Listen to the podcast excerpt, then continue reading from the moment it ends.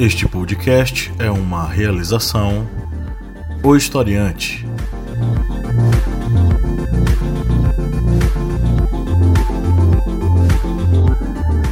Olá, ouvintes, bem-vindos mais uma vez ao seu podcast sobre as ciências humanas, é o podcast do Historiante, aquele podcast que tem como missão ajudar você a pensar as coisas e melhorar as coisas ao seu redor. Eu sou o professor Pablo Magalhães e comigo hoje, depois de anos, né, depois de muito tempo, nós temos casa cheia, gente. Isso mesmo, nós estamos com a casa cheia. Hoje nós temos, como sempre, o senhor Kleber Roberto. E aí, pessoal, beleza?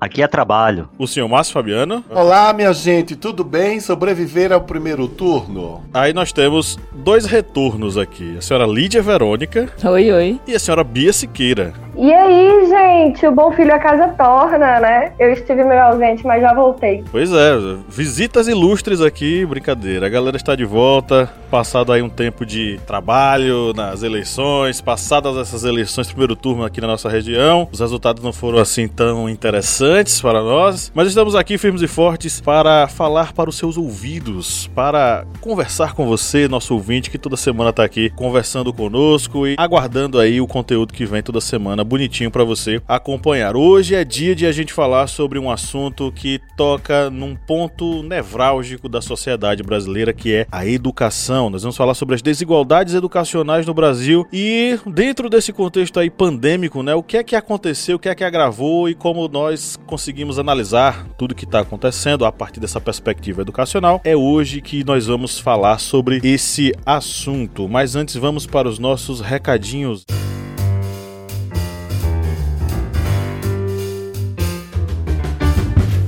Você que nos ouve aí já há algum tempo, você já está sabendo que nós estamos com uma pesquisa de opinião. A questão é que você ainda não participou da nossa pesquisa de opinião. Pois é, querido e querida, você que nos ouve, tire um minutinho do seu tempo e participe da nossa pesquisa de opinião. O link está na descrição desse episódio e lá você vai ter acesso a um formulário com algumas questõezinhas que vão nos mostrar um pouco sobre quem é você, o que você pensa e quais são os assuntos e conteúdos que você mais prefere. Isso vai nos ajudar muito a pensar, organizar organizar e planejar o nosso podcast para atingir cada vez mais interesse né, de várias pessoas e as metas de várias pessoas que acompanham o historiante nas ondas do podcast. Participe da nossa pesquisa de opinião, vote lá, deixe o seu recado, deixe seu comentário, deixe a sua bronca com a gente, que a gente vai se organizar ainda melhor para lhe atender. E também se você nos acompanha já né, há um bom tempo e já curte, já participou da nossa pesquisa de opinião, tá na hora de você fazer sabe o que? Tá na hora de você virar nosso apoiador valor, não é, Lídia Verônica? Com apenas R$ reais você já pode apoiar nosso projeto e de quebra ser beneficiado com este apoio, né? É isso aí. Você que nos apoia, você tem acesso ao nosso grupo secreto com muito conteúdo exclusivo. Você tem acesso ao nosso sorteio mensal de livros e aí um grande abraço para nossas editoras parceiras, em especial a editora Intrínseca que mandou aqui algumas obras fantásticas que nós vamos resenhar e vamos postar lá no nossos, nos nossos mídias sociais e também a editora Contexto, né, Kleber? Isso mesmo mesmo, a editora Contexto, que vem contribuindo tanto com esses livros que serão sorteados aqui para os apoiadores do historiante, como também ajudando no próprio podcast do Correspondente de Guerras, já que temos um livro aqui excelente que vai ser sorteado e que é uma fonte rica de informação que está sendo utilizada na série de episódios sobre a Segunda Guerra Mundial. Pois é, acompanhe o historiante, seja um apoiador que você vai participar aqui sempre dos nossos sorteios mensais de livros. Muita gente já ganhou e o próximo pode ser você,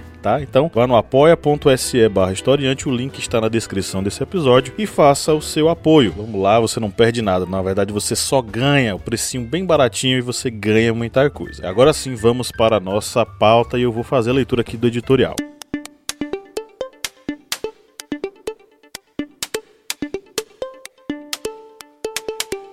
O Brasil é imenso e repleto das mais variadas realidades educacionais. A escola pública recebe em suas salas uma diversidade gigantesca de jovens, oriundos de locais e vivências diversas em vários sentidos. E esse é um ponto inicial para pensarmos o tema do programa de hoje. Essa diversidade em nosso país vem acompanhada das desigualdades e dos contrastes sociais com os quais convivemos e reproduzimos. Quando olhamos para a história da educação brasileira, vemos que ela sempre foi marcada por fortes desigualdades, ora pelo não acesso ao sistema escolar, ora pela exclusão dentro do próprio sistema ou ainda pelo acesso a padrões diferentes de qualidade educacional. Os efeitos desse quadro de exclusão são perversos. Durante muitos anos, aqueles que não tinham acesso ao sistema educacional e eram analfabetos não tinham direito de votar. Hoje em dia, o não acesso à boa educação pode ser empecilho para o exercício efetivo da cidadania e para a inserção adequada no mercado de trabalho. Além disso, as desigualdades educacionais podem contribuir para o aumento das desigualdades econômicas. Do difícil acesso ao ambiente escolar, passando pela precarização dos aparelhos e espaços públicos, chegando à defasagem entre público e privado, poderíamos concordar com Darcy Ribeiro quando ele fala que, entre aspas, a crise da educação no Brasil não é uma crise, é um projeto. Em tempos de pandemia do novo coronavírus, o agravamento das desigualdades educacionais no país aparece claramente. O alerta está em um estudo da consultoria legislativa na Câmara dos Deputados sobre o tema. O impacto principal deve se dar sobre os estudantes da parcela mais vulnerável da população, que dependem mais da presença física nas escolas e têm menos condições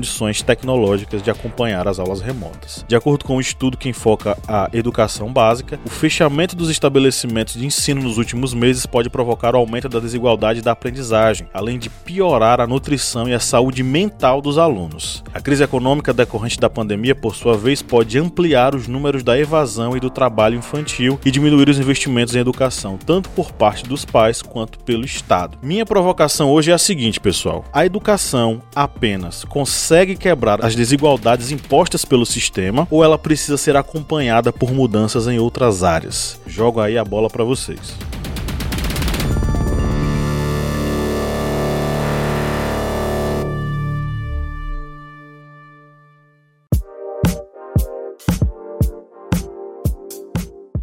Professor Pablo aí joga braba, mas a gente aqui mata no peito e faz esse golaço. Bem, a educação vai ser um dos elementos, um dos elementos principais para essa mudança social. E muita gente coloca a responsabilidade inteira em cima dos ombros da educação. A educação vai modificar tudo, a educação vai salvar o país, e isso faz com que muitos outros problemas de ordem, por exemplo, econômica, política, ainda persistam. E isso faz um círculo vicioso muito muito grande de problemas que acabam também resultando em déficits, em problemas com a educação. A educação é um dos elementos, logicamente, é um dos elementos que vai fazer com que tenhamos uma sociedade mais crítica, com pessoas que tenham consciência de sua cidadania, para que dessa forma possam é, ter, venha a contestar, a reivindicar direitos, a solicitar que seus políticos ajam de forma correta de forma a fazer com que os problemas sociais possam ser também é, reduzidos, eliminados, mas tudo isso vai fazer parte de um complexo, eu não diria modificação, mas seria um,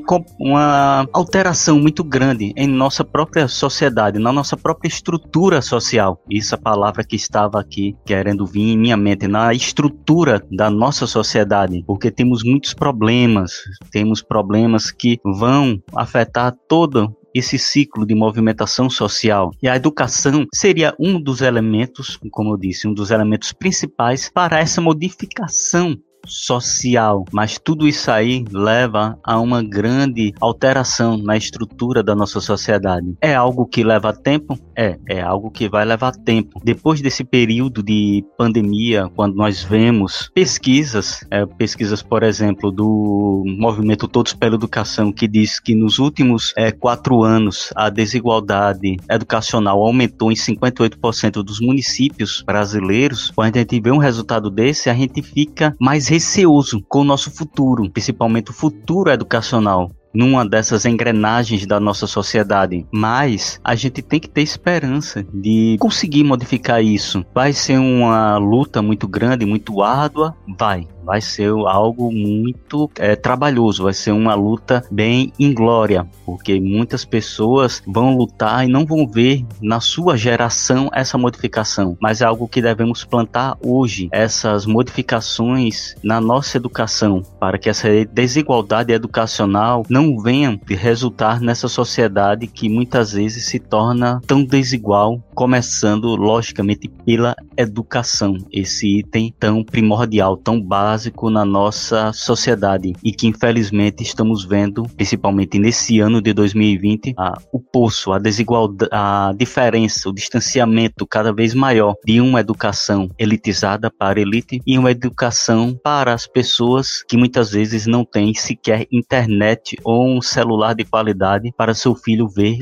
uma aula remota. Realmente, a escola ela, sozinha, ela não muda uma sociedade, né? A sociedade, ela na verdade, ela é em conjunto, né? Inclusive, é responsabilidade constitucional de que a sociedade preze pela educação dos, das crianças, né, dos, dos menores, enfim. A sociedade ela também trabalha em conjunto com a Constituição e com o Estado para que as crianças tenham seus direitos fundamentais garantidos, né? E a escola sozinha realmente ela não se sustenta. As ações sociais que amparam não só o estudante, mas todo o ambiente familiar dela é que realmente faz a diferença, eu acho, acredito, né, no desempenho escolar das crianças. Eu li uma matéria do da Folha, de agora de novembro, falando sobre a questão da desigualdade né, escolar, né? E a matéria traz dados do IDEB, né? Falando sobre o crescimento da desigualdade escolar, que está vindo, né, desde 2015. E os dados, são alguns dados, né, falando sobre alguns lugares que cresceram e outros é, que eu, que eu quero dizer cresceram é a, a, desigualdade, tá? Cresceu a desigualdade ou diminuiu. Mas no total, assim, o que foi o sumo da matéria é que quem as escolas que já estavam é, bem, elas ficaram bem, continuam crescendo. E as escolas, as escolas que estavam mal, elas continuaram piorando, no caso, né? A desigualdade. E isso porque muitas, muitos é, incentivos do estado estavam voltados para escolas que tirassem notas boas. Então, quem já tem estrutura, ela vai conseguir se ter um maior desempenho, né? E quem não tem, vai estar tá cada vez mais longe, né, da, dessas escolas que têm um desempenho maior, enfim. Então, o próprio estado acaba que negligenci negligenciando quem está lá atrás. E até por questão de. Porque os prefeitos, né, eles são responsáveis por essa. Pela, acho que é por ensino fundamental, né? Todas as, as crianças estejam matriculadas, enfim. E para os prefeitos, existe, existe essa questão de investir naquelas escolas que já, já apontam um desempenho maior. É, até por conta da, dessas reeleições e tudo mais. É, chama mais atenção é, divulgar escolas que já têm um, um determinado. Enfim. Acaba que esquecendo aquelas pessoas aquelas escolas que precisam de suporte. Eu falei aqui do, da questão da da assistência social. Mas os professores também precisam desse incentivo, desse cuidado. Precisam que, ha, que haja investimento na carreira, que haja, né, carreira para os professores dentro do Estado. Em vez de chamar, né, gente de fora ou um secretário, por que não usa um próprio funcionário público, né, concursado, um professor, para ser um, um, secretário de educação, né, daquela prefeitura e tudo mais. Enfim, fazer planos de carreiras, incentivar, é, como é que se fala? Capacitações, né, para os professores, fornecer capacitações para os professores e acompanhamento psicológico também, porque trabalhar para o Estado é punk. Precisa se estruturar muito, muito, muito essa questão educacional, né, para que a desigualdade seja combatida em todos, todas as áreas, não só na questão, não só na questão de notas médias e ingresso na, na na, nas escolas, mas para que o sistema ele se fortaleça cada vez mais. Eu acho que é, é preciso que a desigualdade seja combatida em, todas as áreas da educação não só com os alunos, mas aquilo que afeta os alunos, que é a assistência social, a família, e também os professores, né, e os responsáveis ali por esse ambiente escolar saudável. Então, Pablo começou com uma pergunta dificílima, né, gente? Ele botou aí pra... botou a gente em saia A origem aqui. do mal. Qual é a origem do a mal? A origem do mal. E como solucionar? E por incrível que pareça, isso me lembrou um texto que eu tava lendo ainda hoje, da Nancy Fraser, acho que é assim que pronuncia, e ela fala, né, como acabar com todas as desigualdades do mundo, de maneira geral. Desigualdade material, desigualdade cultural. Que ela explica que tem dois tipos de desigualdade: desigualdade material e a desigualdade cultural. E o socialismo busca a ideia de acabar com a desigualdade material. Só que isso não abarca, por exemplo, as desigualdades de gênero e de raça e de nacionalidade e sexualidade, por exemplo. Porque mesmo que você emancipe, vai continuar uma cultura se sobrepondo à outra, né? E aí isso me lembrou um pouco o texto, né? Como acabar com toda a desigualdade? Como?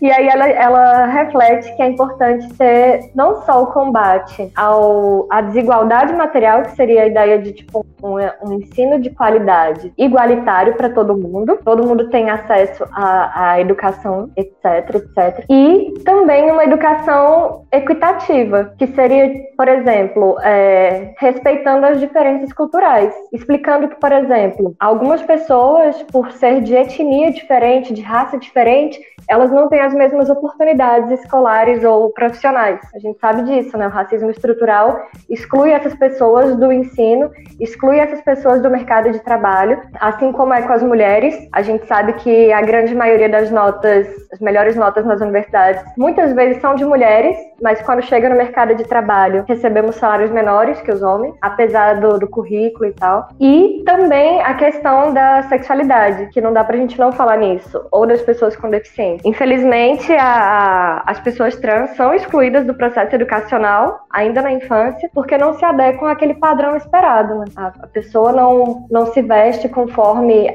o padrão espera, não se autodenomina como o padrão espera, e isso faz com que elas saiam da escola. Isso faz com que elas saiam da escola e do mercado de trabalho, consequentemente. Isso também passa pela, pelas pessoas com deficiência. Se você não tem um ensino de equidade, não só igualdade, você não consegue incluir essas pessoas. Como é que você vai, por exemplo, colocar uma pessoa surda para aprender junto das crianças se você não tem a acessibilidade para ela? Se não tem lá o ensino em libras para que ela consiga compreender o que está sendo ensinado. Então, além da igualdade material, de tipo todo mundo ter acesso à escola, a condições mínimas de, de material escolar, de sala de aula, de chegar no centro de ensino. Tem que ter também os reparos, reparos culturais que, infelizmente, a gente tem na sociedade, né? A gente é uma sociedade desigual. E tem que entender essas desigualdades todas para poder fazer funcionar e a gente poder promover qualquer tipo de igualdade ou tentar chegar perto, né? E aí voltando para a educação e para o contexto pandêmico, imagino quão difícil é fazer isso tudo tudo num mundo onde a gente já estava habituado. Já era difícil, já era um desafio. Agora, então, onde está tudo sendo refeito para ser feito virtualmente, fica muito mais difícil, né? A gente está aprendendo agora a fazer tudo. Tem um ano já de, de Covid e a gente ainda está aprendendo como vai ser essa nova realidade, que a gente ainda não tem previsão de término, né, meninos? Isso mesmo. Porque eu falei muito aqui, né? Eu acabei indo para diversas pautas aqui. Desculpa. Não precisa pedir desculpas, mas eu vou botar lenha na fogueira dos meus colegas esquerdistas. Em primeiro lugar, minha saudação à rainha da Inglaterra, minha prima Lilibet.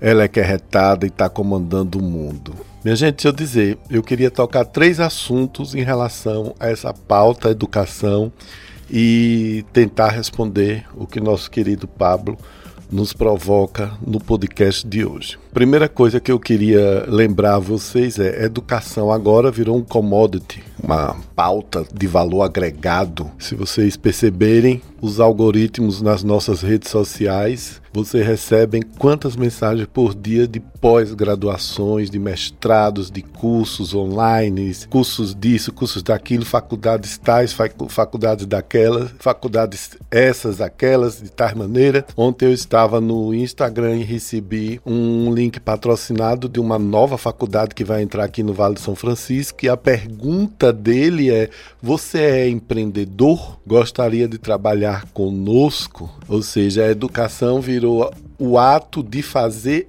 algo, não de pensar sobre algo, não é sobre essa sociedade, mas você para ser educado, você precisa ser titulado. Mas eu nem quero entrar nos méritos dos títulos porque seria um podcast, um podcast certamente à parte, né? Eu às vezes eu acho que há um exagero de titulações, de obsessões por titulações no Brasil. E até onde às vezes eu fico me questionando, até onde essas titulações elas elas retornam para a sociedade como um, algo produtivo. Eu queria perguntar a vocês o seguinte: o que é o termo educação numa cidade do interior. Eu preciso contar a história. Se eu não contar a história, eu não desenvolvo meu raciocínio. Eu trabalhei tempos atrás num governo de esquerda, não vou dizer nem a cidade nem o partido, porque é aqui próximo, uma cidade pequena, num governo de esquerda, onde a Secretaria de Educação lá era nominada Secretaria de Educação e Cultura, algo muito comum no interior, né? agregar duas coisas, educação e cultura. Tem defensores da cultura que acham que a Secretaria de Cultura deve ser algo separado da educação. Já outro não, que tem que ser junto, que cultura é do... Vou botar lenha na fogueira o, o, existe um artigo na lei, que eu não sei qual é exatamente, mas vocês deem uma gugada, meus queridos e queridas historiantes, nossos seguidores, apoiadores e apoiadoras. Existe um artigo na lei que diz o seguinte: se uma cidade ela tem um ato, um fato cultural, uma experiência cultural significativa, registrada e já de longo tempo, como por exemplo São João, né, os festejos juninos que em, em, no Nordeste, em praticamente muitas cidades, sei lá, 80% das cidades, nós festejamos o, o mês de junho através dos três santos católicos. Você tem a permissão legal para fazer festejos juninos de acordo com o seu planejamento, o planejamento daquele grupo político que está no momento dominando politicamente a cidade. Ou seja, se há a Secretaria da Educação e Cultura, a verba sai da Educação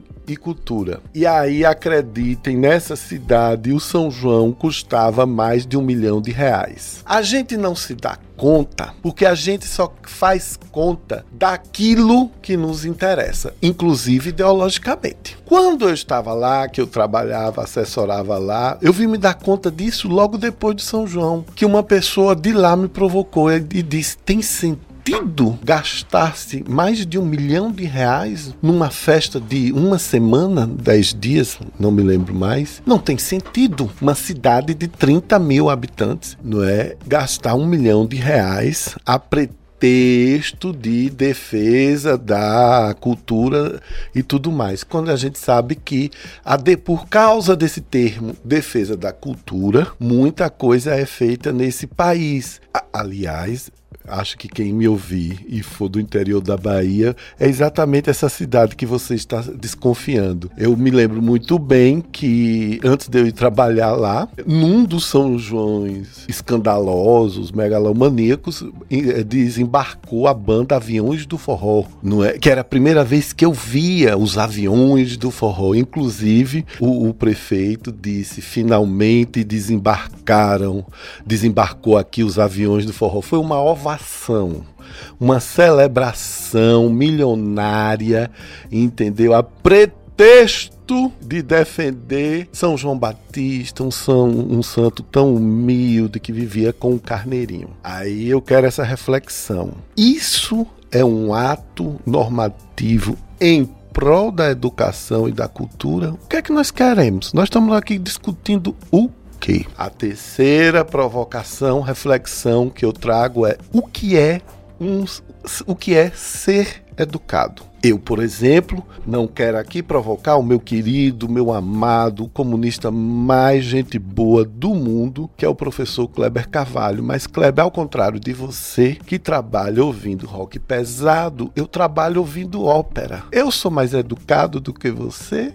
Eu sou mais sofisticado do que você? Não sou. Eu apenas tenho uma outra preferência musical na hora de fazer uma atividade. Mas convencionou-se nesse país que ainda é absolutamente colonizado pela Europa, pelos Estados Unidos, por qualquer país que esteja um décimo avançado no pensamento, nas decisões de educação, no fortalecimento da, de uma sociedade mais justa, convencionou-se de que ser educado é ser sofisticado intelectualmente. E eu sempre fico me perguntando isso: a quem interessa a sofisticação intelectual? A quem interessa quando você diz eu sou melhor do que Kleber porque eu é, faço minha faxina ouvindo Maria Callas? Tá? Faz sua, faz sua, eu também faço minha faxina ouvindo Joelma do Calypso. Adoro Joelma. Ela é toda problemática, mas esses são os problemas dela. Adoro Joelma. Aliás, eu adoro o Norte. Adoro fazer faxina ouvindo Carimbó. É uma música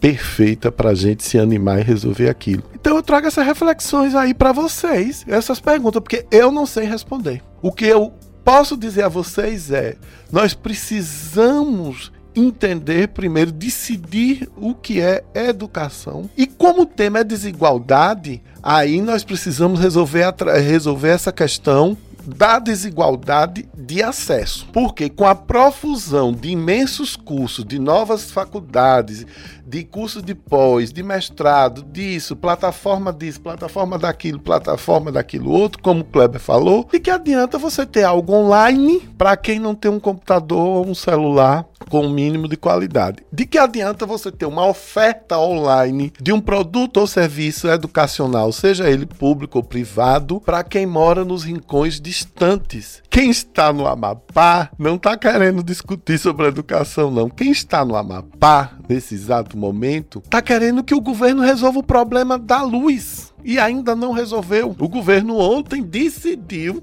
o óbvio, que não ia cobrar a luz nesse mês, pelo amor de Deus. A gente não consegue resolver as questões básicas, a gente não consegue, a gente esqueceu o Amapá. Não houve hashtags luz no Amapá ou light do Amapá, não houve hashtags nesse sentido não. Não houve, porque aí também é uma questão da educação desse país imenso. Só nos toca quando é do Centrão. E aqui eu não falo do Centrão ideológico, não. Só nos toca quando é Rio São Paulo. A gente do Nordeste se fosse aqui, eu, certamente eu sei que o pau ia estar tá comendo, porque meus irmãos e conterrâneos nordestinos não iam deixar isso barato. Mas isso também é um processo educacional. O, quando eu falo que é um processo educacional, eu falo, o amapaense é tão brasileiro quanto eu. Dizer que ele está distante de mim é de uma falácia geográfica imensa, porque entendeu? Ele, eu também estou distante deles, não é? Mas quem mora em Goiás está mais perto deles do que de mim. E não é exatamente. A gente não consegue raciocinar um projeto de país e essas desigualdades de acesso à educação. E eu queria terminar dizendo: desigualdade de acesso ao raciocínio, que a gente não consegue nem raciocinar, nem pensar, nem filosofar, é que nos dá esses entraves. É, a gente poderia pensar sobre o seguinte, a gente poderia refletir sobre o seguinte: o que é, é o que é que gera a desigualdade educacional? Ou é a desigualdade educacional que gera as demais desigualdades? Foi a desigualdade educacional que gerou a desigualdade econômica e social ou é o contrário? Porque a gente precisa tentar compreender como essa desigualdade educacional ela se estabelece se ela se solidifica e quais são as consequências que ela acaba trazendo para a sociedade brasileira. Porque a gente vai ter aí, por exemplo, saíram os dados do PISA, né? Nós estamos, se não me engano, num dos patamares mais altos da desigualdade educacional. Por exemplo, a desigualdade educacional em matemática é a quinta maior no mundo inteiro, é a nossa. A desigualdade em leitura e ciências é a terceira maior. A gente está aí acumulando um nível de desigualdade muito alto. Esses dados querem dizer o quê? Querem dizer que existe uma discrepância muito grande entre a parcela economicamente mais rica brasileira do que a parcela economicamente menos rica. Isso quer dizer que a desigualdade educacional ela é decorrente de fatores econômicos. Esses fatores econômicos eles acabam, não sei se abrindo, mas amplificando o abismo existente entre classes em nosso país. E isso, obviamente, vai degringolar no aumento da desigualdade como um todo no Brasil. A desigualdade social no Brasil ela está se ampliando, mas ainda há quem levante a discussão no seguinte aspecto: é, a educação ela muda tudo. Tem que ter educação e acabou quanto mais educação existir, melhor, porque aí as coisas vão se organizar. Mas a gente teve aqui, com muita honra, nós recebemos aqui no podcast o Gessé Souza, muito tempo atrás, né, no início do ano. Uma das, das coisas que ele fala no livro A Ralé Brasileira é justamente essa questão. A escola por si só, ela não vai promover uma modificação social profunda. A escola por si só, ela é apenas uma instituição, um órgão que pode oferecer educação. Mas aí, o que é que existe para além desse contexto, desse, desse, desse dado, não é? Existe. É, como é que o jovem tem acesso a essa aula, a essa escola? Ele precisa de quê para chegar lá? Ele precisa de um barco. Ele está tendo esse barco para chegar lá? Ele precisa de um ônibus, ele está tendo esse ônibus para chegar lá, ele precisa se alimentar, ele está é, se alimentando né, bem, para poder aprender. Então, para além da escola, existem vários, vários outros fatores. A escola, é, ela pode até ser uma ilha lá de conhecimento, aprendizagem, respeito, mas se do portão para fora esse aluno vai ser é, exposto, ele vai receber o baque, o soco da realidade, essa educação lá ela vai ser estanque, ela não vai produzir uma modificação. Claro, a educação mais vários outros fatores é que propõem e que compõem essa transformação social e essa melhora de um modo geral, né, na, sociedade brasileira. Mas a, a gente precisa partir desse, desse ponto crucial. A, educa a desigualdade educacional ela é fruto ou ela é aquilo que ocasiona a desigualdade econômica, social, etc. E tal. Na minha perspectiva, a desigualdade educacional é uma das ferramentas dentro da, de uma coisa muito maior que é a desigualdade social. Essa desigualdade social, com grupos econômicos é, dirigindo a, as decisões do nosso país, ele acaba gerando decisões que influenciam no aumento dessa desigualdade educacional. Nós somos um país onde é, deputados, senadores e demais políticos eles trabalham trabalham de acordo com gr grandes conglomerados. E mesmo que a lei brasileira de financiamento das eleições tenha mudado para o financiamento público, as grandes empresas continuam tendo uma força muito grande é, de decisão junto aos a esses indivíduos. Então, a gente ainda é um país majoritariamente governado por esse tipo de gente. Então, como é que uma educação pública seria fantasticamente revolucionária se os dirigentes da nação estão ligados, estão é, de rabo preso, estão associados a grupos econômicos donos de grandes conglomerados educacionais? Entendeu? Então, a, a, minha perspectiva é essa, eu queria que vocês comentassem. A desigualdade educacional é o ponto de partida ou é o ponto final desse processo desigual? É o ponto de partida. Eu, eu quero começar porque, assim, é, Pablo está trazendo, na verdade, um grande debate que é quem, quem veio primeiro, o ovo ou a galinha, né? O que é, é por causa da falha educacional que se existe uma diferença de classe social, ou é por causa da classe social que tem essa diferença na educação? E eu acho que antes, de, antes disso tudo a gente pode analisar, por exemplo, o nosso contexto histórico, né? Não dá pra gente falar, por exemplo, que tudo vai ser salvo através da educação se até pouco tempo atrás muita gente não tinha acesso ao ensino básico. Até alguns, algumas décadas atrás não, não se tinha acesso ao ensino básico, que era, era coisa da elite mesmo, era só pessoas ricas que tinham acesso à educação. Então, o restante da população foi marginalizado desse processo educacional. Então, é, não acredito que a educação seja a grande fonte do problema da desigualdade. E eu entendo muito esse problema na, no mesmo viés que Jessé Souza, que é tipo, não adianta nada mudar a estrutura educacional se a gente não tem outro tipo de alteração, que é, por exemplo, adianta o que a gente tem uma escola muito boa, com todo recurso, etc, etc. Se chegando em casa, a criança não tem onde dormir, não tem onde comer, não tem, não tem nada, vai ter que largar a escola porque vai ter que trabalhar para poder dar o que comer à família. Entendeu? Então, é, esse problema estrutural não é só uma escola e um professor que vai resolver, de jeito nenhum. Tem muita coisa para além disso. Tem que ter também uma saúde de qualidade, porque a, criança vai, vai pegar doença, e aí? E aí, vai, quem é que estuda doente? Tem que ter, sabe, uma, uma rede de, de fatores para que exista a emancipação da, das pessoas que estão em vulnerabilidade, que não têm acesso ao mínimo. Então, para mim, é um grande equívoco a gente partir do pressuposto de que a educação é a grande salvadora da pátria. E olha que eu acredito que a educação é uma das grandes salvadoras da pátria. Mas acho que também tem que andar junto da reparação histórica. Não é ela sozinha que vai resolver todos os problemas, pelo amor de Deus. Queria que fosse, seria mais fácil. É uma ferramenta para que as pessoas consigam alcançar um status melhor, uma condição de vida melhor. Outro, outra coisa que eu queria comentar sobre isso, Pablo, é, é que, por exemplo, as pessoas que têm grana para pagar a escola por exemplo, pessoas de classe média alta e tal, elas têm acesso a inglês, espanhol, violão, esporte e todo tipo de arte, cultura e viaja fora do país e aprende outros idiomas. Então elas têm um mundo de oportunidades de aprendizado. E você vai comparar essas pessoas com quem vive na favela aonde em muitos lugares do Brasil estão militarizando os colégios na, nas periferias, aonde o ensino militar ele é completamente engessado para que as pessoas sigam a risca uma ideologia e, e uma, um comportamento agressivo e tal. Como é que a gente vai comparar esse, esses dois tipos de educação? Como que a gente vai botar esses dois em igualdade? E olha que a escola militar tem até uma boa avaliação, assim, por, por dizer. É a rigidez, né, que causa o temor. E pelo temor é que acaba, os alunos acabam que terem um desempenho melhor, né? Resultados e tudo mais. Mas realmente é, é um fator agravante é, devido à desigualdade. E claro, possivelmente né, a evasão escolar talvez cresça justamente por conta desse padrão rígido, né? Um último, último comentário sobre isso, Lídia. É que, assim, além disso, cria-se, então, uma consciência de classe nessas pessoas que são marginalizadas, que são pobres e estão nesses colégios, de que elas, o lugar delas é ali e que elas só vão conseguir e que elas não podem buscar liberdade, elas não podem buscar uma, uma revolta, uma revolução. Pelo contrário, elas não criam senso crítico, elas só criam a ideia de que tem que se manter dessa forma, nesse padrão rígido. Então, de quando a gente pensa, ai, isso, tipo,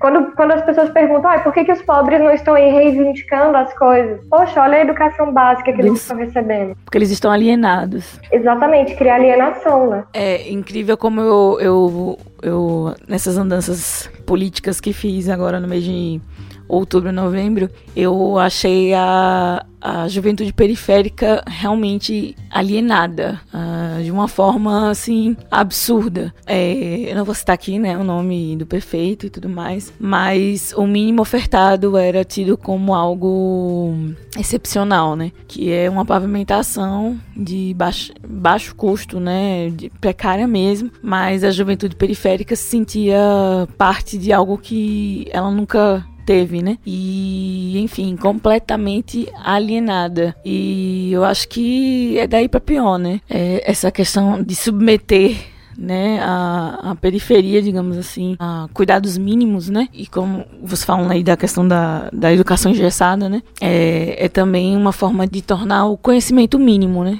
o acesso mínimo a um conhecimento maior ou que a, a, periferia tem direito a coisas melhores, enfim. E aí eu acho que o Brasil daqui para frente vai ser basicamente isso. A juventude periférica achando que o mínimo é o suficiente, é tudo que eles podem ter. É, esse é um questionamento que é um questionamento bem que nós vemos, infelizmente, em nossa sociedade. Essa questão da desigualdade, da educação que nós estamos vivenciando agora, esse período e essas dificuldades, vendo essas desigualdades educacionais se tornarem cada vez mais dramáticas, mas a educação, assim como a educação não é a fonte principal para se salvar o país, não é aquela, é a panaceia que vai é, curar todos os males, a educação também não é um dos fatores da desigualdade. Ou, desculpe, não é o fator é, primordial da desigualdade. É um dos que aí vão ocorrer vários outros fatores também que vão estruturar essa desigualdade social. Isso daí vai de encontro, logicamente, com aquelas ideias, por exemplo, da meritocracia, que a pessoa vai conseguir ascender a sociedade é, apenas com os esforços próprios. Mas aí quando nós vemos numa sociedade em que, por exemplo, o acesso muitas vezes ao mínimo, a uma educação mínima nesse período que estamos vivenciando aulas remotas, tudo, todo essa, esse distanciamento, nós estamos vendo que a educação básica pública ela está ficando cada vez mais distante da educação da elite, a educação, por exemplo, particular. A gente vai estar vivenciando isso. E os reflexos dessa situação vão explodir mais na frente, mais repetindo a educação ela não é o fator máximo da desigualdade social, mas está ali também entre os elementos que vão provocar essa desigualdade social, assim como a educação não é o Superman que vai salvar é, a sociedade brasileira. É um dos elementos, um dos elementos principais, mas ele deve estar apoiado com outros elementos. E aí eu lembrei até aquele questionamento, né, do professor Márcio algumas falas atrás com relação a essa questão, por exemplo, da cultura, dos valores, que isso muitas vezes é utilizado exatamente como uma fonte de silenciar as pessoas. Uma festa muito cara vai fazer com que as pessoas venham a lembrar desse determinado político como uma pessoa, ah, não, ele fez grandes festas aqui, ele trouxe aviões do forró, por isso eu vou delegar meu voto a ele, vou votar ele, nele novamente. Ou seja, é muitas vezes esses investimentos que são feitos, entre aspas, na cultura, eles visam é, outros, outros, é, outros artifícios, artifícios políticos, eleitorais. A gente pode citar cidades aqui também do interior do Nordeste que o, a festa de São João também em um período de menos de um mês custou mais de é, 10 milhões de reais. Aí, você, aí a gente até pensa, né? Ah, não, mas a questão é da você está querendo é, é, minimizar as outras músicas, os outros estilos musicais, você está tentando é, dizer que outros estilos musicais são inferiores, aí já também pegando o argumento que o professor Márcio fez em falas anteriores. Não, não é isso. Nós temos vários artistas locais que não são privilegiados nessa nessa, digamos, onda de dinheiro, de dinheiro público. A pessoa, se quiser ouvir, pode ouvir qualquer estilo musical, vai ali desde a pisadinha ao axé, ao breganejo, que é esse sertanejo universitário, é, funk, rap, heavy metal, rock, pode ouvir qualquer estilo musical. Tudo vai estar inserido dentro de uma cultura. Mas a partir do momento em que se está utilizando uma grande, uma imensa quantidade de recursos públicos, não apenas com a ideia de privilegiar a cultura, mas tendo um foco eleitoreiro mais na frente, isso sim, isso é prejudicial. E muitas vezes esse recurso para cultura e educação, já que em muitas secretarias ocorre a fusão dessas duas é, pastas, educação e cultura, isso acaba resultando muitas vezes em redução em algumas, alguns investimentos que poderiam ser aprovados pela Câmara de Vereadores, retirados desse orçamento que seria investido de forma tão massiva em uma festa para a educação, para se evitar essa defasagem, essa desigualdade que nós estamos vivenciando cada vez mais. Eu mesmo já fui professor da rede municipal aqui de Petrolina e há alguns anos eu fui para uma determinada escola, que eu não vou citar o nome, questões éticas, que as cadeiras não tinham encosto para os alunos. Os alunos tinham que colocar a cadeira encostada na parede para conseguir encostar as costas na parede, porque não tinha encosto. A uma, uma criança dessa, que está numa situação dessa, como já dito, aqui em falas, em falas anteriores, uma criança dessa que já está tendo uma educação assim tão defasada, ela vai querer, digamos, avançar na educação? Não vou terminar meu ensino fundamental, vou fazer o médio e vou é, disputar o Enem, isso infelizmente fica cada vez mais distante. E nesse período em que estamos vivenciando, em que estamos vendo esse distanciamento educacional tão grande, isso ainda vai ser mais nítido em nossa sociedade. Infelizmente, estamos vendo cada vez mais essa defasagem educacional. E só lembrando para o argumento do professor Pablo, professor Pablo Michel, nosso piseiro, nosso tiktokeiro futuro, que a educação. Eu sei de onde foi que ele tirou isso aqui. Você é um TikTokeiro, meu filho. Você vai quebrar todos os desafios aí do TikToker. Mas lembrando que essa questão educacional, a educação não é a fonte primais, não é a fonte principal dessa desigualdade social, mas é um dos elementos que estão ali fazendo parte dessas engrenagens enferrujadas da lentidão e da destruição da nossa sociedade a partir da desigualdade social, que tem várias engrenagens ali, políticas, econômicas e educacionais educacionais. Eu só quero lembrar duas coisas. Kleber, em relação ao que eu comentei sobre essas festas grandiosas de São João, que são pagas de maneira legal, é bom que todos saibam, né? Através de leis que são feitas, reguladas, aprovadas, votadas. Quando a gente começa a refletir sobre isso, aí sim, como vocês todos falaram antes, a gente começa a tentar tentar elaborar um raciocínio, um pensamento sobre que tipo de país nós queremos. Porque onde falta bom senso, existe a megalomonia. Então, não é possível que mesmo nós, com nossas é, defesas e bandeiras ideológicas, nos calemos diante de um fato que é você gastar um absurdo de dinheiro por uma festa de 10 dias a pretexto de promover a educação e a cultura. Você não promove nenhuma coisa nem outra, você promove a apenas o pão e o circo, não é? Então nós precisamos estar atentos a isso, porque na verdade não é nem uma questão de quem veio primeiro, como disse Lídia, se foi o ovo ou foi a galinha. É uma questão do que está acontecendo, porque nem essa galinha põe o ovo, nem esse ovo sai da galinha e fica essa loucura. E fica esta loucura. A gente não aguenta mais. Eu queria recordar que tempos atrás, o prefeito de Juazeiro, na época, se eu não me engano, era o Isaac, era ele mesmo, ele pegou a prefeitura com problemas financeiros e disse: gente, não tenho como fazer o carnaval. E resolveu entrar num acordo com a sociedade. E vocês decidem se a gente vai gastar o que não pode, se dividar e, e ter ou não o carna e ter ou não o carnaval. A pressão dos blocos foi tão grande para que tivesse o carnaval que, enfim, a prefeitura se endividou e tudo mais e fizeram o carnaval. Ou seja,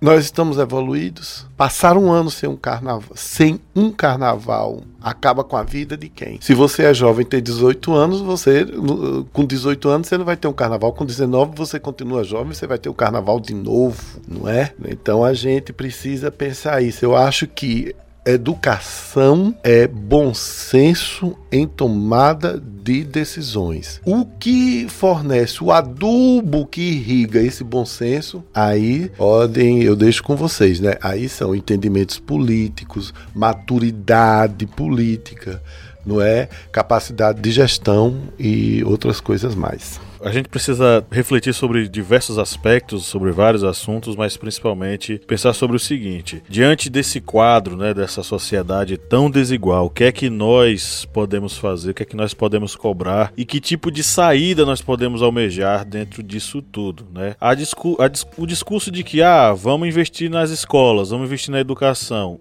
esse discurso solitário não cola, ele não dá certo e ele já se mostrou eleitoreiro apenas. A questão ela perpassa muitas outras coisas, principalmente na própria tomada de consciência da população. É, Lídia falou sobre esse assunto e de certo modo todo mundo acabou falando sobre isso, né? Essa alienação que boa parte da classe trabalhadora tem. Muitas pessoas que vivem na periferia, muitas pessoas que vivem são as pessoas que têm que ralar e sobreviver com o suor do seu trabalho e muitas vezes isso nem dá para o mês inteiro nem dá para poder pagar alguma coisa para o seu filho e sua filha. Essas pessoas elas não têm a consciência de que esse tipo de serviço ele precisa, deve, é uma obrigação que ele seja oferecido e muitas vezes ele está em defasagem nas cidades brasileiras. E muitos deles apenas aguardam a próxima festa, né? Muitas pessoas, eu não estou falando da totalidade, tá? Mas de certo modo a classe trabalhadora no Brasil ela não entendeu que ela está em um processo processo tão grande, tão desigual, né, que faz com que ela meio que se anestesie, fica anestesiada com isso tudo. Eu não sei se é um discurso elitista, eu queria pedir desculpa se alguma pessoa que está nos ouvindo achar que esse discurso que eu estou fazendo é elitista, mas é, vamos pensar um pouco. Se os serviços que são oferecidos para as classes que estão vivendo na periferia da cidade, se esses serviços eles não são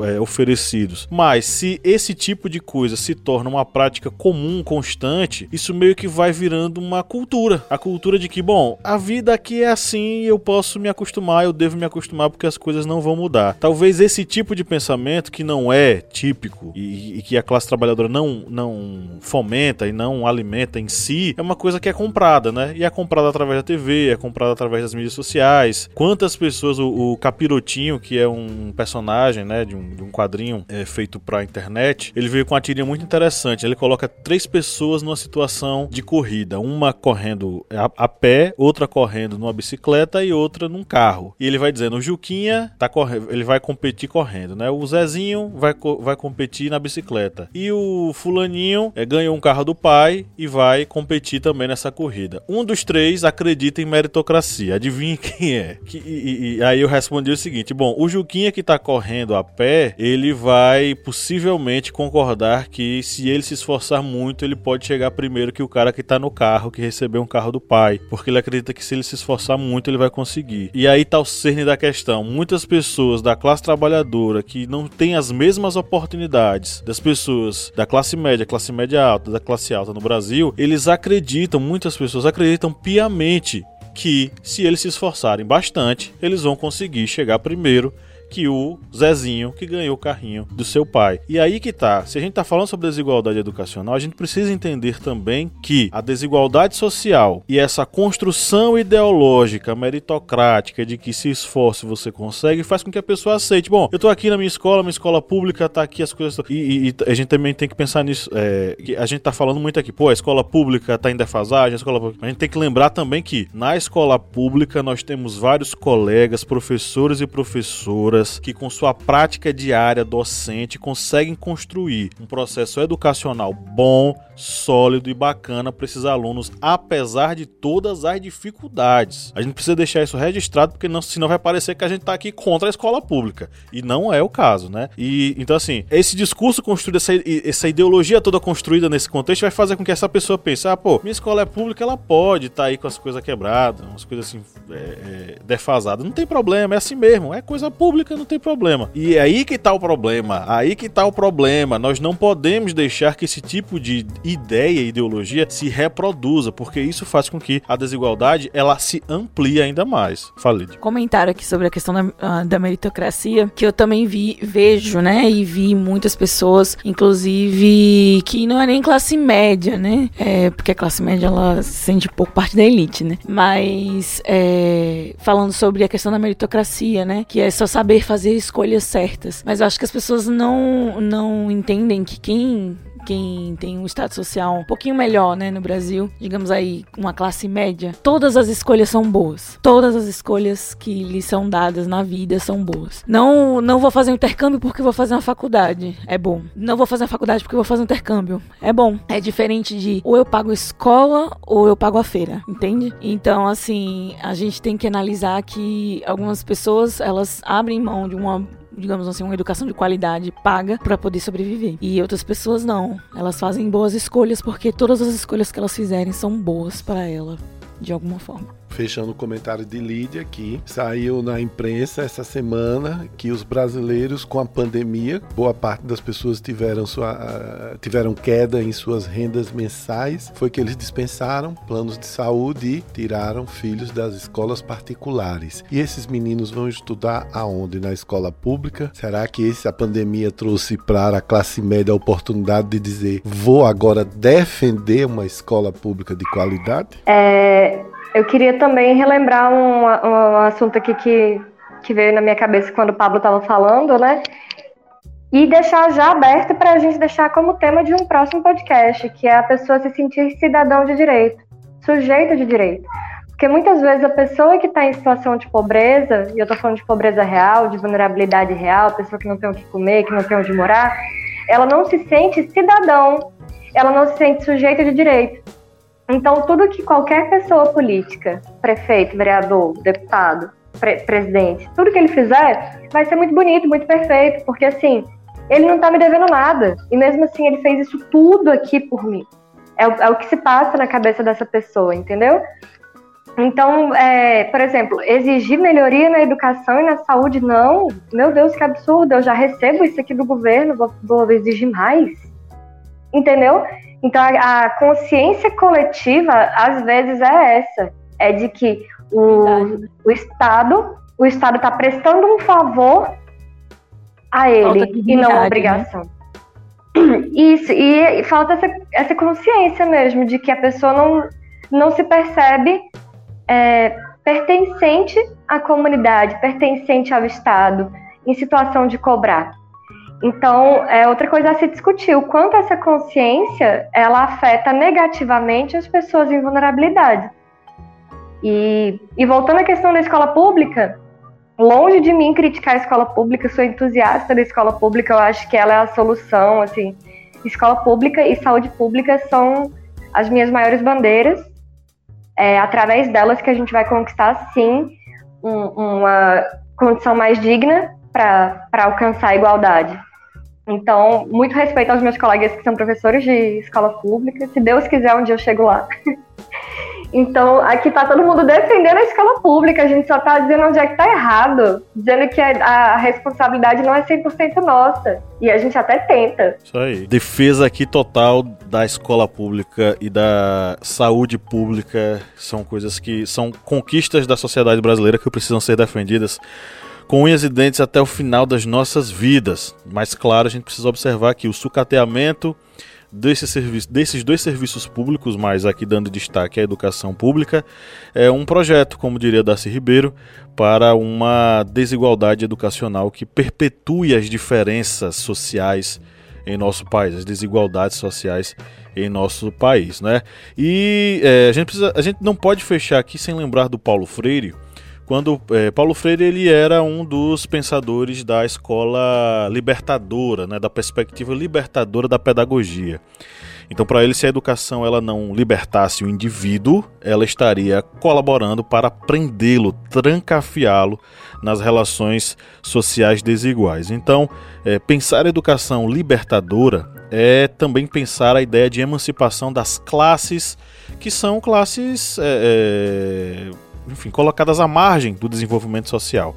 Precisamos contribuir e colaborar para uma pedagogia que seja libertadora. Mas de nada vai adiantar a gente educar para libertar se existe toda uma conjuntura ao redor que nos atrancafia e nos prende. Então, vamos pensar no bom e velho Paulo Freire e vamos pensar também no seguinte: como nós podemos contribuir para que essas desigualdades educacionais, fruto das desigualdades sociais, elas possam ser exterminadas para sempre. Todos nós temos poder para fazer isso, é só a gente pensar melhor em quem nós votamos. Dicas culturais. Galera, chegamos aqui à nossa reta final do podcast. E é o momento das nossas indicações. Lembrando que Bia Siqueira, Lídia Verônica, vocês estavam aí, tiraram férias do historiante durante um tempo. Vocês não sabem, mas eu vou falar. Márcio já sabe, Kleber já sabe. Nós voltamos com a nossa playlist é, lá no Spotify, só que é uma playlist que não é temática. Você pode até sugerir alguma música que tenha a ver com o tema. Mas é uma, a gente vai sugerir aqui ao final uma playlist com músicas para os nossos ouvintes darem uma relaxada ou darem uma pensada sobre o tema. Então, na hora da indicação que vocês forem fazer, vocês já inserem a música que vocês querem sugerir, tá? Eu vou indicar aqui um documentário que já tá um pouquinho velhinho, mas ele ainda é bastante atual. É o documentário Pro Dia Nascer Feliz, é, que é um, ele faz um passeio interessantíssimo sobre a escola pública e privada na, no Brasil do, da década dos anos 2000. Tá? Então é uma a primeira década do, do, do, novo século, como é que os jovens pensavam e como esses jovens se organizavam e como os professores eles enxergavam sua atividade docente, sua atividade é, política, né, enquanto professores. É um documentário muito interessante. A gente vai de um ponto a outro da educação brasileira, desde aquela escolinha que você tem crachá para entrar, você aluno passa o crachá na roleta automática e entra, até as escolas públicas as mais esquecidas e precarizadas é, pelo poder público. Né? Então é um documentário muito interessante, muito bacana. Em relação à música, eu vou sugerir uma música da, do Legião Urbana. É, só que eu esqueci o nome da música e se vocês puderem me ajudar, vai facilitar e muito para mim. É uma música que é, que diz o seguinte: Achei um 3x4 teu e não quis acreditar que tinha sido há muito tempo atrás. Como é que é o nome dessa música? Vamos fazer um filme. Vamos fazer um filme. É, a minha escola não tem personagem. A minha escola tem gente de verdade. Essa música é fantástica. Essa é a minha sugestão para nossa playlist de hoje. Vamos fazer um filme do Legião Urbana. E se diz eu te amo. Ih, é isso aí. Gente, aqui tá um clima. Tá, que vocês precisam sentir.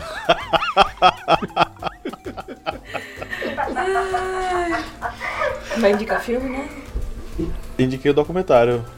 É, pro dia nascer feliz. Eu vou indicar. Ah, desculpa, Lídia, vá. Não, vá. Fiquei com medo de roubarem aqui, deixa eu correr aqui. Vá, vá. Não, eu, eu, você não vai me roubar. Eu vou indicar Preciosa É um filme de, acho que 2016, né? E fala exa exatamente disso, né? Da questão do acesso e as dificuldades, né? Por trás do aluno. E é isso, é um filme americano, né? É um sistema escolar americano. Mas é, são. Existem realidades próximas às nossas, né? E eu acho que vale a pena. E também gostaria de indicar uma música que, segundo as nossas pesquisas aí, os nossos algoritmos indicam que os nossos ouvintes ouvem bastante Barão da Pisadinha, né? Então. O pior que é, né? O pior que é. Então eu vou indicar um Sou aí pro nosso público. Eu vou É deixar você, muito amiga? claro que quem tá fazendo esse aumento aí sou eu, com certeza. eu amo Barões da Pisadinha, que fique claro. Pois lá no Spotify aparece que os nossos ouvintes adoram Barão da Pesadinha. Número 1, um, é, logo depois vem Caetano Veloso. Agora me explica a relação, eu não sei. Também não consigo entender como é que uma pisadinha pode ter um baronato, né? Mas fazer o quê? No mundo moderno, tudo se pode. É como eu gosto de dizer, né? Um pouco de droga, um pouco de salada. Então, Equilíbrio é tudo. Mas assim, o ouvinte que tiver aí querendo me convidar pra ouvir um Barões da Pisadinha tomando uma cerveja, por favor. tá bom. opa, Mas então é vou indicar qualquer aqui. coisa, qualquer coisa do Barão da Pesadinha? Recairei, recairei. Eu acho que é uma boa pra Bianca tá meio. Cairei. Cairei. Tá um pouquinho. É porque tá em alta, recairei é a mais ouvida. Prometo então, que eu É vou. Uma sucesso música dele. que se chama Eu acho- Recairei, eu vou ouvir Eu acho que hoje. Bianca tá atendendo aí a, a uma recaída. O que, que você acha, Bianca? Não, Deus me livre. Eu vou pegar aqui, já que Lídia já jogou a bola pra mim, né? Eu vou recomendar. Hoje eu sou bem política, gente. É porque eu, eu tava em campanha, né? E ainda não tive tempo de desapegar. Eu tô baleada aqui com essa campanha. Eu tô é, aceitando tudo que me alienar, eu tô aceitando. Ai, por favor, não, ultimamente tá difícil. Mas hoje eu vou recomendar um texto que eu tava lendo, como eu falei, da Nancy Fraser, que é da redistribuição ao reconhecimento, dilemas da justiça numa era pós-colonial. Porque ela debate muito a origem da desigualdade, como combater a desigualdade, não só na educação, mas de maneira estrutural. E a gente falou um pouco disso aqui, né? A origem do o ovo, a galinha. Eu acho um texto legal para falar sobre isso. E música eu vou de Bia Ferreira, Cota Não É Esmola. Não sei se vocês conhecem, Bia Ferreira. Perfeito. Eu sugeri, tá na playlist já, eu sugeri na semana passada essa música. Essa mesma? Essa mesma, mas fica, fica ela. Quer, quer, quer pedir outra? Tô- Tem outra dela também que é do seu AP. Como é? Acho que é esse o nome. Do seu AP? É. Aliás, todas da Bia Ferreira, gente, vocês podem ouvir que não tem erro. Eu vou procurar depois. Ok, eu vou indicar uma mulher, uma atriz brasileira. Eu sou apaixonado por ela desde que ela fez Gabriela, a novela na Rede Globo e depois enlouqueci com ela no Beijo, no filme O Beijo da Mulher Aranha. E ela se chama Sônia Braga, uma paranaense, uma brasileira incrível, a quem eu tive a honra de estar pertinho dela, tipo 45 centímetros, mas me deu uma tremedeira tão grande que não tive coragem de dizer Sônia, eu te amo. Perdi essa chance no ano passado no Cine São Luís, na estreia de Bacurau.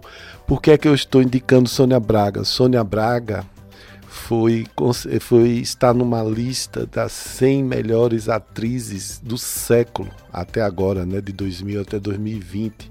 Essa foi uma lista feita pelo jornal americano New York Times.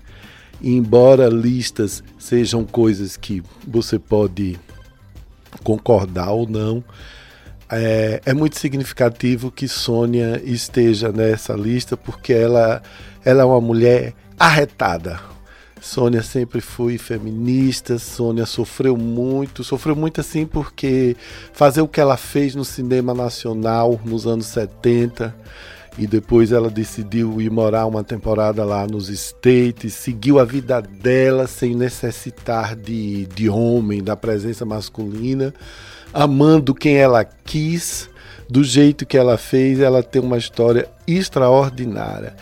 Então, e para ela eu, e para todas as ouvintes arretadas dos nossos é, das nossas apoiadoras, especialmente as mulheres. A minha indicação para playlist é a música Tigresa do grande Caetano Veloso. Caetano Veloso que revelou recentemente que essa música foi feita para outra grande atriz brasileira que se chama Zezé Mota. Então, minha indicação é segunda-feira, tem Bacurau no Supercine. Vejam qualquer coisa de Sônia Braga, qualquer filme que ela tenha feito no Brasil ou fora. Vejam, assistam. É uma mulher indispensável.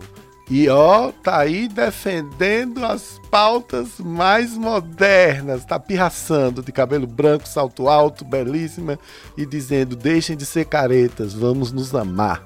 É, o podcast de hoje foi várias revelações, né? Já temos uma dupla de piseiros, tiktokeiros aqui no, no podcast, não é? Já, já podemos agora entrar aí também nessa outra rede social, TikToker.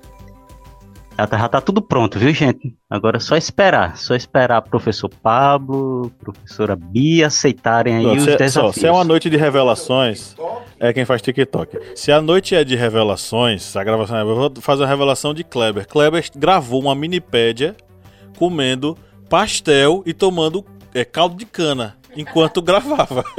Vocês acreditam nisso? Em plena campanha, né, Kleber? Em plena Bem candidata. E, e comendo as pressas, né? Porque vocês não, não deixam nem a gente tomar um caldo de cana direito, comer um pastel. É toda hora esse negócio de marxismo cultural. É, vocês são demais.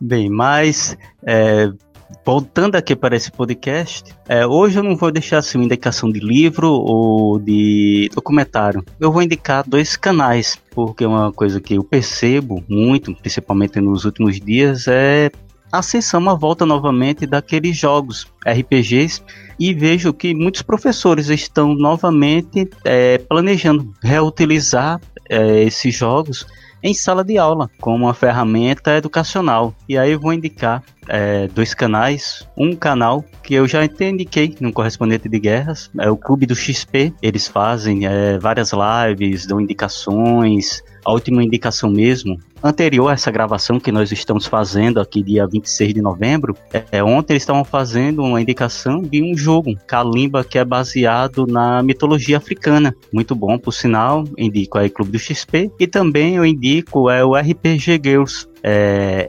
RPG Girls, tipo juntando as duas palavras, RPG e Girls, mulheres em inglês. Vocês procurem esse canal também, que são é, um, uma, um grupo de mulheres que estão fazendo esse canal, que é exatamente para tentar ter esse espaço, um espaço feminino dentro do RPG. É uma indicação legal aí para as arretadas quando elas voltarem das, desse recesso. Quando as arretadas voltarem aí, ó, já tenho essa indicação aí. Posso entrar em contato com alguma delas para vocês fazerem aí uma collab, né? E deixo essas duas indicações, as indicações aí de RPGs, porque vejo que está retornando novamente a pauta, a volta dos jogos de RPG como um instrumento educacional. E vou indicar aqui uma música do Silverchair, é, Tomorrow. É uma música muito legal. Se você assistir, por exemplo, o videoclipe, você vai ver lá é um videoclipe que eles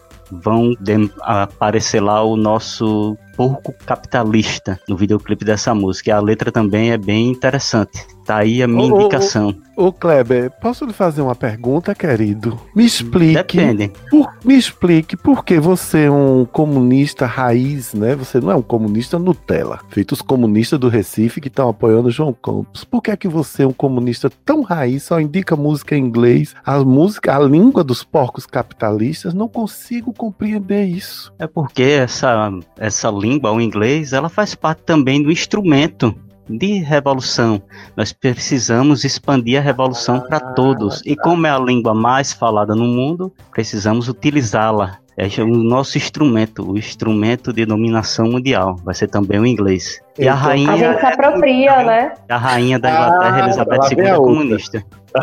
Tava sentindo falta de vocês dois. Gente, querido. A gente se apropria, assim, da ferramenta de opressão para que a gente possa oprimir também. É assim Com que certeza. Cultural. Mas tudo bem, vamos encerrar essa guerra cultural. Eu peço licença a vocês, a gente tem que homenagear. Eu queria pedir a Pablo que acrescentasse na lista uma música do Astor Piazzolla que se chama Libertango e fica sendo a nossa homenagem a Diego Maradona. Gente, ontem eu fiquei, eu não sei você. Dieguito Armando Maradona. Isso, cara, ontem eu fiquei tão emocionado. Eu acho que meu coração latino tá cada vez mais pulsante, porque eu não entendo patavinas de futebol. Pra mim, a única coisa compreensível naquele jogo em campo é que o lateral esquerda fica do lado contrário do lateral direito. É a única coisa que eu Não, é, consigo- é- é- tá- é lateral direito fica no, lado direito mesmo. Ah, então é isso mesmo, É, né? isso mesmo. Então eu não tô tão burro assim. Mas acho que Maradona, eu gosto muito quando uma pessoa vive uma vida sem falsidade. Maradona foi o que ele foi.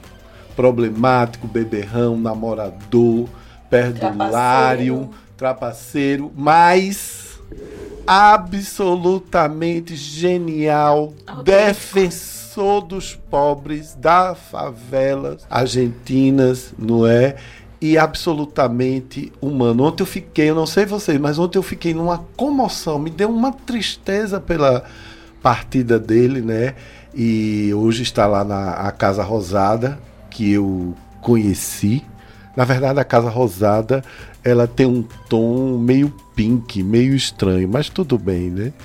E está previsto um milhão de pessoas para o velório dele e tudo mais.